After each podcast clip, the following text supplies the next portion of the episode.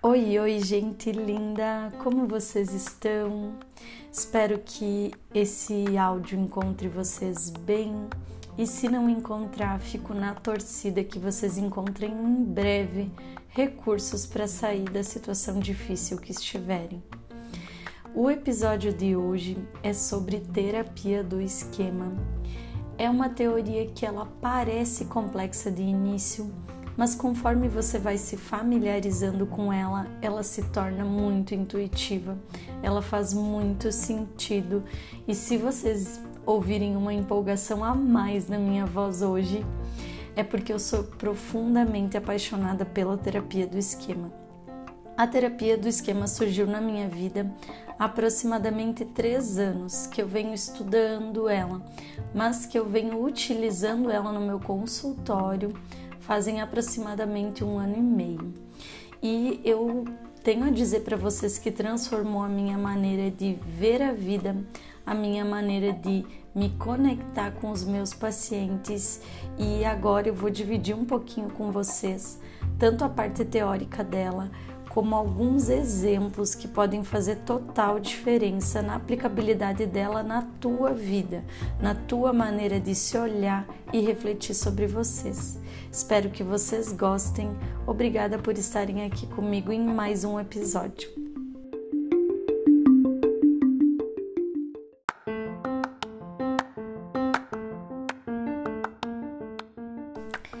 Antes de entrar na parte mais teórica da terapia do esquema, eu acho importante dizer para vocês que ela é uma abordagem oriunda das terapias cognitivo-comportamentais, tá?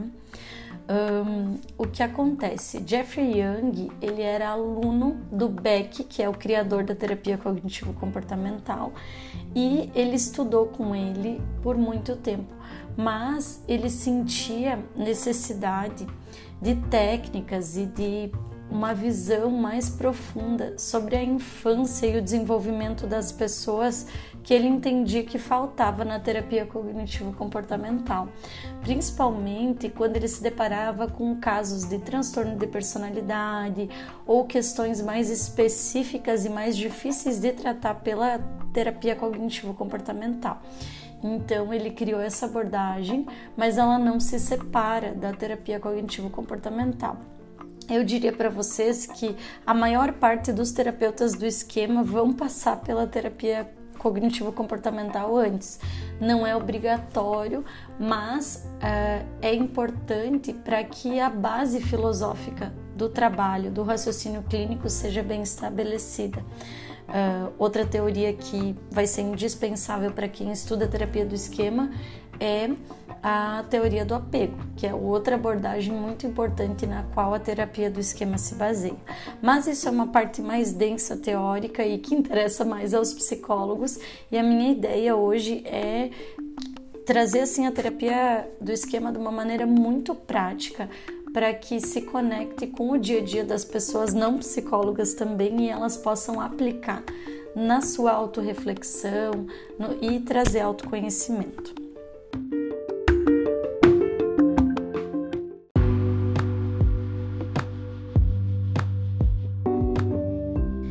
Terapia do esquema acredita principalmente que nós temos necessidades básicas a serem supridas, necessidades emocionais básicas, tá? E na medida em que essas necessidades são supridas, a gente se desenvolve bem.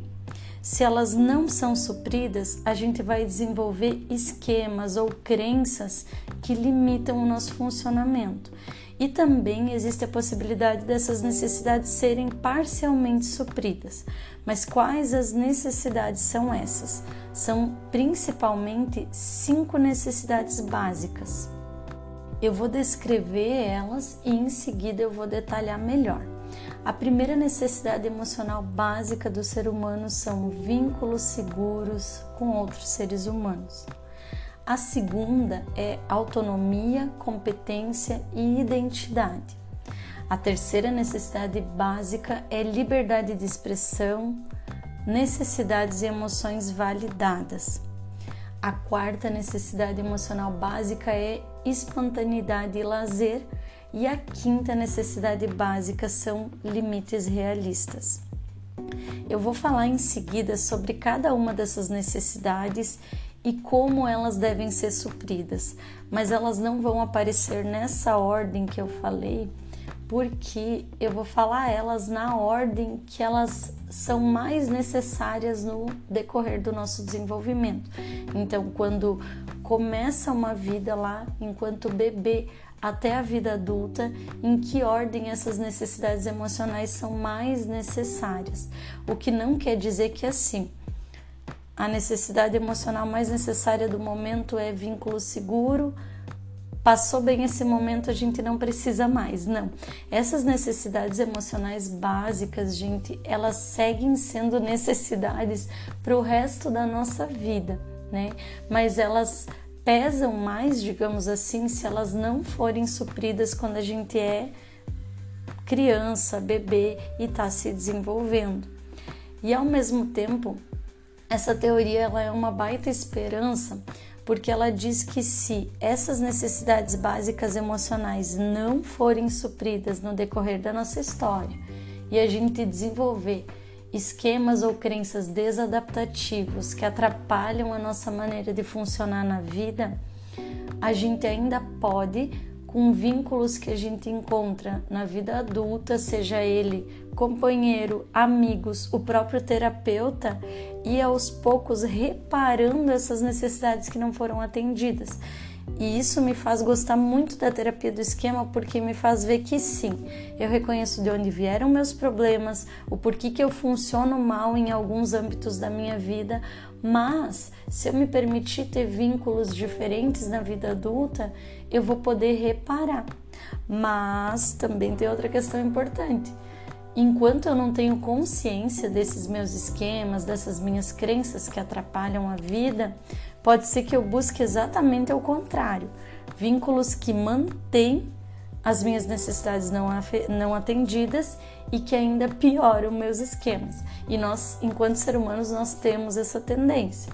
Então, pensem em tudo isso. Agora nós vamos entrar etapa por etapa do nosso desenvolvimento para entender como essas necessidades básicas funcionam na prática e você já vai conseguir pensando: ah, isso me faltou, isso me sobrou, isso poderia ter sido diferente, isso foi parcialmente atendido.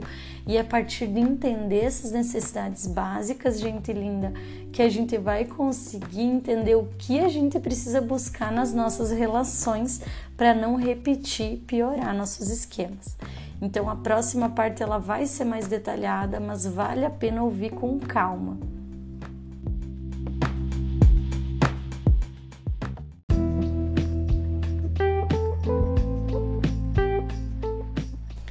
Antes de explicar as etapas evolutivas do nosso desenvolvimento e como as necessidades devem ser atendidas ao longo delas, me ocorreu que você pode estar se perguntando: tá, mas por que, que a gente tende a buscar pessoas que pioram nossos esquemas? Tipo, será que o ser humano gosta de sofrer?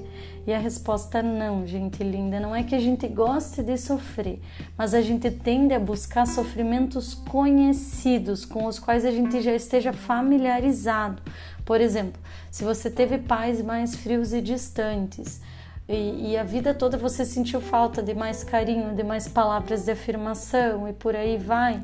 A tendência é que você busque pessoas com comportamentos parecidos porque é com o que você sabe lidar, mas isso te impede de evoluir e diminuir a força dos teus esquemas. E, inclusive, o Jeffrey Young, Young a gente tem que cuidar para não confundir com o Jung da outra terapia. O Jeffrey Young, ele chamava a ter a, essa tendência nossa a buscar companheiros que reproduzem sensações negativas familiares de química esquemática, tá? E isso explica também o porquê casais que se relacionam muito mal, vivem brigando, não conseguem se afastar. Muito provavelmente um supre no outro necessidades esquemáticas, tá? Que não são necessidades emocionais são necessidades de confirmar que a maneira como você viveu até agora é essa mesma, que a relação que tu te, as relações que tu teve até agora é assim mesmo, não vai ser diferente. Então, comecem a pensar no padrão de amigos ou do comportamento dos amigos que vocês têm, no padrão de pessoas que vocês buscam para se relacionar afetivamente. Será que essas pessoas suprem vocês de carinho, de atenção, de afeto como vocês precisam ou reproduzem sensações parecidas com as que vocês tiveram no desenvolvimento de vocês?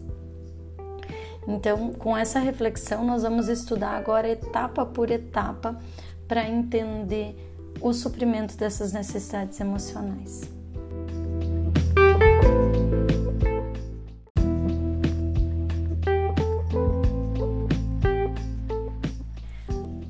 Jeffrey Jung, no processo de desenvolvimento da nossa personalidade, a gente passa por cinco etapas evolutivas sucessivas ou seja, uma atrás da outra, durante as quais se estabelecem as principais crenças e regras do indivíduo sobre o que como ele vai viver a vida, o que ele pensa, o que ele sente, o padrão de comportamento, e ele chama essas etapas de domínios esquemáticos. E é no decorrer deles que se formam nossos esquemas. Mas o que são esses esquemas então que a gente tanto fala? Eles são padrões de funcionamento que organizam a mente. Os esquemas, a gente também pode chamar esquemas de crenças, a gente só não chama porque eles vão muito além das crenças, tá? Dentro dos esquemas tem crenças, tem visão de mundo, tem padrão de funcionamento, eles são filtros através dos quais a gente olha para o mundo, percebe, compreende nossas relações, né? eu, eu sempre digo que são como programinhas de computador instalados ao longo do nosso desenvolvimento na nossa mente e que vão ter uma função, né? Por exemplo, se você abre o Word, você vai poder escrever, você vai poder editar esse texto e as mil possibilidades que o Word tem, criar tabela, enfim, né? E quando você tem, por exemplo, um determinado esquema de abandono, você vai ter um leque de possibilidades pelos quais você vai lidar com as suas relações. Tu pode ter tendência a ter mais ciúme, você pode ter tendência a ter mais medo de perder. Uh, o esquema ele regula como a gente vai se sentir, como a gente vai pensar, como a gente vai agir em determinadas situações, né? E, uh, como eu falei antes, esses programinhas são instalados no nosso desenvolvimento e eles podem diminuir a frequência do uso conforme a gente vai adquirindo consciência e tendo relações diferentes das que a gente teve antes.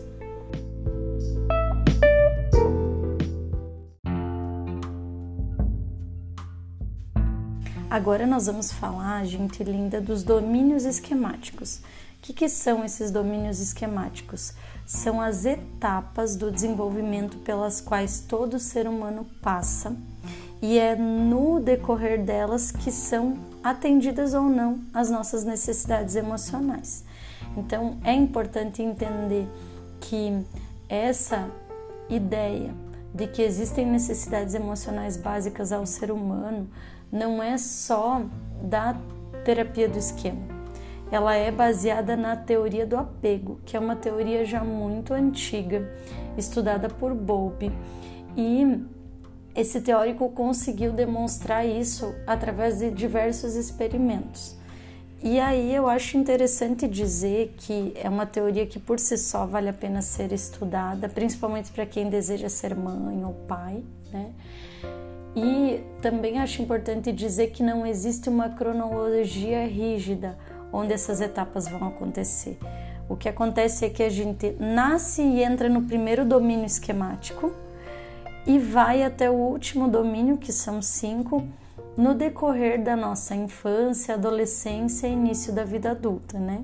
A partir da vida adulta, a gente vai só reeditando essas etapas, né? Em busca do suprimento das nossas necessidades não atendidas, né? E é bem importante dizer que não é rígido, tipo assim, não tem como dizer, ah, o primeiro domínio vai acontecer de tal a tal idade, o segundo de tal a tal. O que vai regular em que domínio a criança tá é a necessidade mais evidente dela no momento, né? E volto a dizer, a única questão é que vai acontecer nessa ordem, do primeiro até o quinto domínio. E conforme eu for explicando domínio por domínio, daqui a pouquinho vocês vão entender como faz sentido. Que ao olhar para uma criança, tu vai entender mais ou menos em que domínio ela tá, porque ela vai demonstrando qual a maior necessidade dela no momento.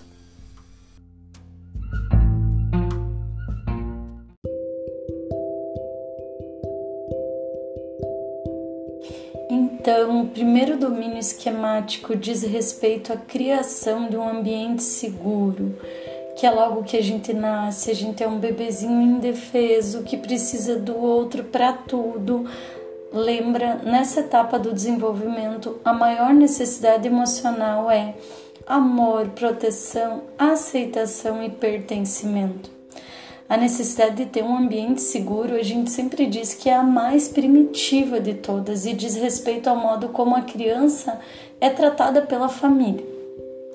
Então eu quero agora que vocês imaginem. Em um ambiente seguro, os pais são previsíveis e disponíveis. Eles estão presentes emocional e fisicamente para a criança, não o tempo todo, mas estão é muito mais sobre não estar ali e se fazer presente de outras formas quando não está, né? Ninguém é maltratado nesse ambiente. Discussões são eventuais, mas acontecem sem violência. Ninguém morre ou abandona o filho por um longo período. E se essa tarefa é bem sucedida, a criança desenvolve esquemas saudáveis para funcionar em seus relacionamentos. Né? Ela não vai ter tanto medo de perder, ela vai confiar mais no vínculo, confiar que ela é amada e respeitada.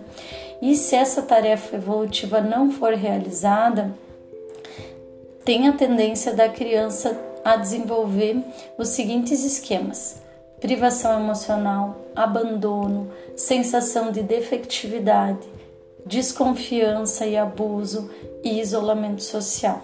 Num próximo podcast eu vou falar de cada um desses esquemas, mas o que é importante entender que esse domínio, esse primeiro domínio precisa fornecer para a criança o amor, a proteção, a aceitação, o pertencimento e tudo isso incondicional. Né? Então, se a criança tem tudo isso, mas só tem se ela se comportar bem, se ela não chorar, se ela não incomodar, essa necessidade já está sendo atendida parcialmente. Então é bem importante a gente pensar que nessa etapa é um bebezinho que não entende assim, né, as coisas, que chora se tem dor, que chora se tem fome, que chora se precisa de abraço, de colinho. Então, nessa fase é segurança e apoio e suporte que a criança mais precisa.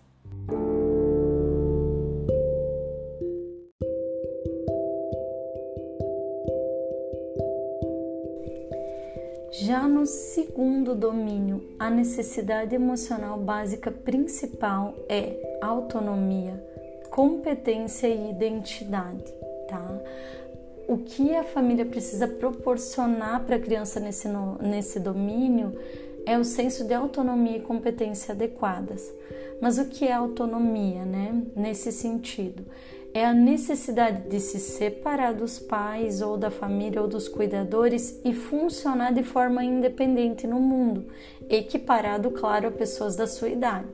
É sentir que você pode explorar o mundo e tem com quem contar se essa exploração te machucar, te trouxer sofrimento.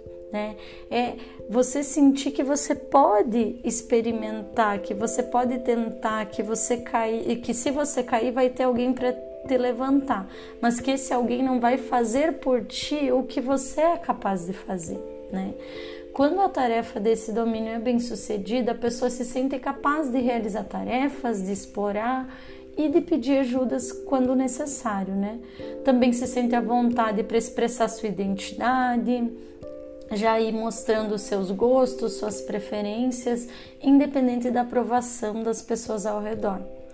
Quando essas tarefas não são bem sucedidas, né? A família não consegue passar isso para a pessoa. Os esquemas que vão ser desenvolvidos são uh, crença de fracasso, de vulnerabilidade, também de dependência e incompetência e emaranhamento. Então, pessoas que não são bem atendidas nesse domínio tendem a ser mais inseguras, a ter medo de expressar seu jeito de ser, a ter medo de tentar, de se desafiar e por aí vai.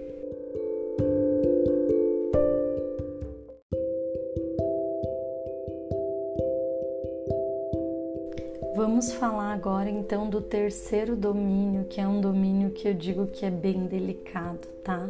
Imagine que a criança já passou pelo primeiro, onde ela só precisava de amparo, segurança e proteção, amor, carinho, pertencimento. Passou pelo segundo, onde ela começou a explorar o mundo e ela precisa de apoio para desenvolver identidade e autonomia, para começar a desenvolver, né? Porque isso eu já falei, a gente desenvolve para o resto da vida. Chegando no terceiro, a necessidade emocional básica principal, gente, são os limites realistas. A tarefa evolutiva nesse domínio é proporcionar à criança a capacidade de autocontrole, tolerância à frustração e noção dos limites seus e do outro. Meu, esse domínio eu trabalho muito com as mamães de criança pequena, porque limite não é só você estabelecer regras para a criança, é você também olhar para a tua criança e dizer: "Eu sei que você quer brincar agora, mas eu tô cansada". Isso faz a criança entender que ela é amada, mas que o outro também tem suas necessidades, né? E é muito importante identificar nessa fase a criança já entende muita coisa, ela já tá maiorzinha assim. Eu não vou falar em idades, gente, porque não é certo definir cronologias, mas você vai perceber que é quando a criança começa a te testar, né? E a gente começa a testar o mundo para saber até onde a gente pode ir, né? Então, pessoas com essa tarefa evolutiva bem atendida respeitam o espaço do outro, sabem esperar, toleram a frustração, têm autocontrole, têm disciplina para atingir seus objetivos. Mas eu volto a dizer, né, gente, não esperem que uma criança desenvolva isso perfeitamente. Ela vai começar no terceiro domínio e ela vai terminar de desenvolver isso para o resto da vida. A gente está sempre aprendendo a lidar melhor com a frustração, a lidar melhor com o autocontrole, a entender melhor até onde vai o limite do outro e onde que começa a nossa liberdade, né? Então é bem importante a gente ficar ligado nisso, né? Não é ter regras rígidas que vai te dar limites realistas e saudáveis. É inclusive o contrário, é saber quando as regras precisam ser aplicadas e quando elas devem ser flexibilizadas. E se você teve limites muito rígidos, tu não teve limites realistas, tá? Limites realistas são mais equilibrados, né? Então, o que, que acontece com a pessoa que não tem esse, essa fase bem atendida? ela vai ter autocontrole e autodisciplina insuficientes, esse é um esquema, e o outro esquema vai ser o de grandiosidade e arrogo. Né? Lembrando que num próximo podcast eu vou falar de cada um dos esquemas, hoje não é o objetivo, senão vai ficar muito longo esse podcast.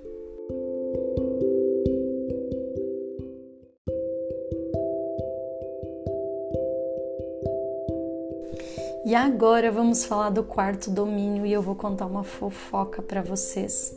Vocês sabem que eu convivo muito com psicólogas. Minhas melhores amigas são psicólogas.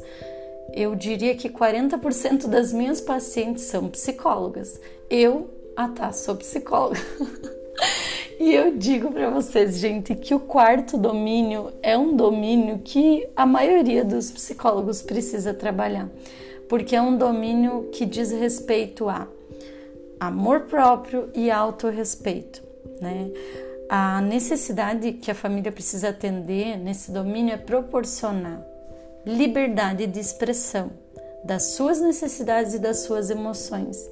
E aí eu brinco que psicólogos, em sua maioria, não não estou falando de evidência científica aqui, estou falando de uma observação empírica, mas são pessoas que já têm assim uma vontade grande de cuidar do próximo.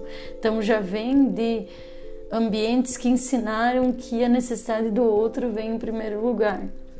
E aí o que que acontece, né? Talvez você não é psicólogo e se identifique com isso, né? Quando é, é bem atendido essa tarefa de liberdade de expressão, das necessidades, das emoções, a pessoa se respeita, tá?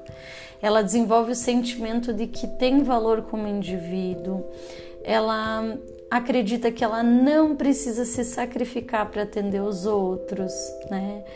E isso se desenvolve quando a gente tem a sensação de ter sido amado e respeitado pela nossa família, quando a nossa família nos passou a ideia de que as nossas necessidades, as nossas emoções, o que a gente sente passa a ter tanto valor quanto ao dos outros, que a gente não precisa uh, abrir mão do nosso bem-estar para cuidar do outro, né?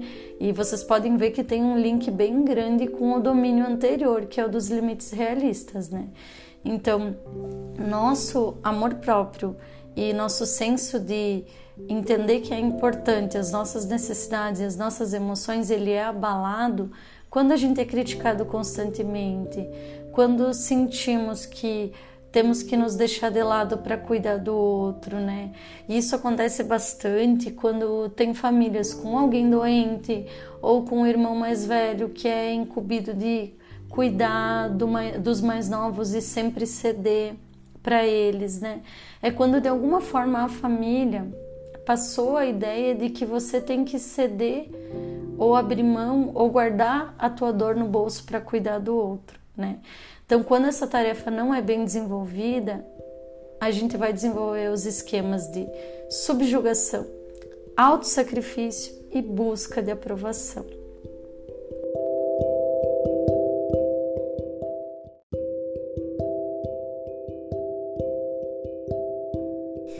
Por fim, chegamos no quinto domínio, que diz respeito à espontaneidade, descanso e lazer. A tarefa evolutiva desse domínio é proporcionar à criança assim expressão livre dos seus sentimentos, das suas aptidões, preferências e também a ideia de que descanso e lazer são importantes. Quando essa etapa é bem atendida, é permitido que tenhamos tempo para lazer e diversão, não nos encorajam apenas a trabalhar e produzir, e sim também a ter tempo livre, tranquilo. Em um ambiente da infância em que a liberdade de expressão é incentivada, a gente é encorajado a descobrir nossas preferências, nossas vocações, não é imposto que a gente tem que fazer isso ou aquilo no futuro, né? Nossos desejos e necessidades são levados em conta nas decisões da família, né? E não existe expressão de emoção, de necessidade, de que não seja permitida, né? claro que essa expressão sempre é respeitado que você não machuque alguém para se expressar, né? Também é permitido que sejamos divertidos, genuínos, entusiasmados é o domínio onde a gente aprende a balancear lazer e trabalho, obrigação com leveza, né? Um, e ali, assim, pode ser que você pense, ah, mas na minha família meus gatos acabaram de derrubar alguma coisa na cozinha e eu acho que isso vai aparecer, mas eu não vou gravar de novo esse pedaço. Os gatos sempre têm que aparecer nos episódios. Eu juro que eu não planejo isso, gente. Mas voltando, você pode pensar que assim, ó, na tua família tu teve isso legal, assim, tu podia brincar, tu sabia quando tu tinha que estudar, mas os teus pais se matavam de trabalhar, eram assim pessoas assim que proporcionavam lazer para vocês, mas não tinham lazer. Então isso também impacta, porque a gente não aprende só pelo que a gente vive em si, e sim pelo que a gente observa nas nossas figuras principais que são os pais, né? E ou cuidadores ou quem criou, se avós participaram muito e por aí vai, né? Então, se você né, não teve essa fase bem atendida, tu vai ter o esquema de inibição emocional ou de padrões inflexíveis, que envolve assim uma hipercriticidade, ou de negativismo, ou de caráter punitivo, ou alguns deles, ou todos eles, né? E por aí vai. É bem importante, né? Agora que a gente chegou na quinta etapa, pensar: nossa, o que que eu não tive no meu desenvolvimento? O que que eu preciso buscar hoje que as minhas relações me proporcionem e que eu também me proporcione, porque eu também posso ser alguém que vai buscar suprir minhas necessidades emocionais.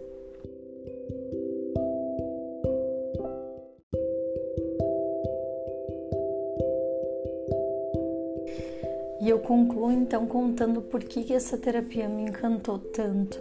Existe dentro dela uma técnica chamada reparentalização limitada ou reparação parental limitada, que basicamente consiste em o terapeuta assumir um papel semelhante ao parental na vida do paciente quando ele chega e passar novamente por essas cinco etapas com o paciente né? A gente não vai voltar a ser bebê, criança, pré-adolescente ou adolescente nunca. Mas há, essas necessidades, elas sempre vão estar aí para ser suprida. Para sempre a gente vai precisar de vínculos seguros. Para sempre a gente vai precisar de estímulo à autonomia, à competência e à identidade. Vai precisar de limites realistas também numa relação terapêutica ou no decorrer da nossa vida vai precisar liberdade de expressão das nossas necessidades e emoções, vai precisar uh, ter uh, espaço para espontaneidade e lazer. E isso acontece na relação com o terapeuta e precisa que o terapeuta seja autêntico para que isso aconteça. Um terapeuta do esquema, ele não vai disfarçar se ele errou. Ele vai assumir, explicar por que errou pedir desculpas e tentar reparar. Um terapeuta do esquema, ele vai se mostrar como ele é enquanto pessoa, sempre que isso beneficiar a relação com terapêutica. E eu vou dizer para vocês que eu recebi autorização para ser eu mesma como psicóloga depois que eu me conectei profundamente com essa terapia.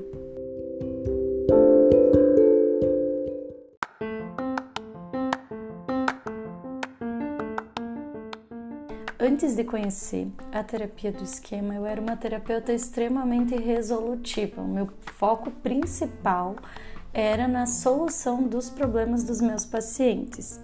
Eu continuo tendo esse foco importante mas, e faz parte do objetivo da terapia. Eu acho que uma terapia sem objetivo não nos leva a nada, né? Mas hoje o meu foco principal é na relação, no vínculo com o meu paciente. E eu digo para vocês que eu amo profundamente isso, assim. Eu penso nos meus pacientes dentro e fora da sessão. Eu não posso dizer que eu vivo para eles porque isso não seria saudável, mas já foi assim. Mas boa parte da minha vida eu escolho viver para eles, sabe? E poder receber as pessoas no meu consultório, inicialmente como bebês assim, que precisam de vínculo seguro, de pertencimento, de colinho, de proteção e que, quando se sentem seguros e amparados por mim, vão para o segundo domínio, que é passar a se sentir com mais autonomia, com mais competência, mais próximos da sua identidade, né? E que em seguida eu entro com eles no terceiro domínio, onde a gente trabalha mais a questão dos limites realistas, das frustrações que precisam ser toleradas, da autodisciplina que precisa ser desenvolvida, né? Uh, ah, para empatia que precisa ser regulada, alguns para mais, outros para menos, né? E aí quando a gente entra no quarto domínio em terapia, que é quando a gente busca uh, autocuidado, busca aprender a não se sacrificar, a não se subjugar aos desejos do outro, a não viver orientado pela busca de aprovação, né? E por fim, quando está próximo da alta, eu noto que a gente já está equilibrando melhor o quinto domínio, que é o equilíbrio entre a espontaneidade, o lazer e as obrigações. A pessoa está administrando melhor a sua vida. E é tão lindo porque isso acontece tanto através da nossa relação quanto através das tarefas que são dadas, através de sim, muito foco em solução de problemas, mas de uma maneira gentil, contextualizada, num ambiente seguro. E o que eu acho mais lindo é que a terapia do esquema ela ensina que relação terapêutica acima de tudo é uma relação. E eu brinco quando as minhas deusas e os meus apolos, porque eu chamo meus pacientes assim, porque sim, porque eles são um universo que eu gosto de cultuar e cultivar, né? Uh, quando eles conseguem ter uma DR comigo, cara, eles estão preparados para a vida, porque se eles conseguem uh, expressar o que sentem, se sentindo seguros e protegidos, eles não aceitam mais isso numa relação fora, né? Uh, então, a reparentalização limitada reparentalização parental. Gente, é difícil falar essa palavra. Reparação parental limitada ou a reparentalização limitada acontece quando desde o servir um café para o meu paciente, desde o mandar uma coisinha especial por correio para os que são online, né? É, quando o paciente sente que ele tem um ambiente seguro para ser quem ele é e ser aceito e amparado incondicionalmente. Né? Então, por isso que essa modalidade de terapia me encanta, por isso, deusas e apolos, se vocês estão me ouvindo, me ouvindo, saibam que vocês são genuinamente amados e, claro, vocês sabem disso porque vocês sentem, mas eu tô aqui declarando publicamente meu amor por vocês, né? E se você uh, está curioso sobre modalidade de terapia, busca a terapia do esquema. Eu não tô nem fazendo propaganda do meu trabalho, até porque no momento eu não tô com a agenda aberta para novos pacientes, mas dando uma orientação para o público geral que sente essa carência, que sente essa necessidade de um vínculo mais próximo com o terapeuta e acha que isso poderia te beneficiar, procura terapeutas que trabalhem com essa modalidade de terapia que dificilmente vai ter erro.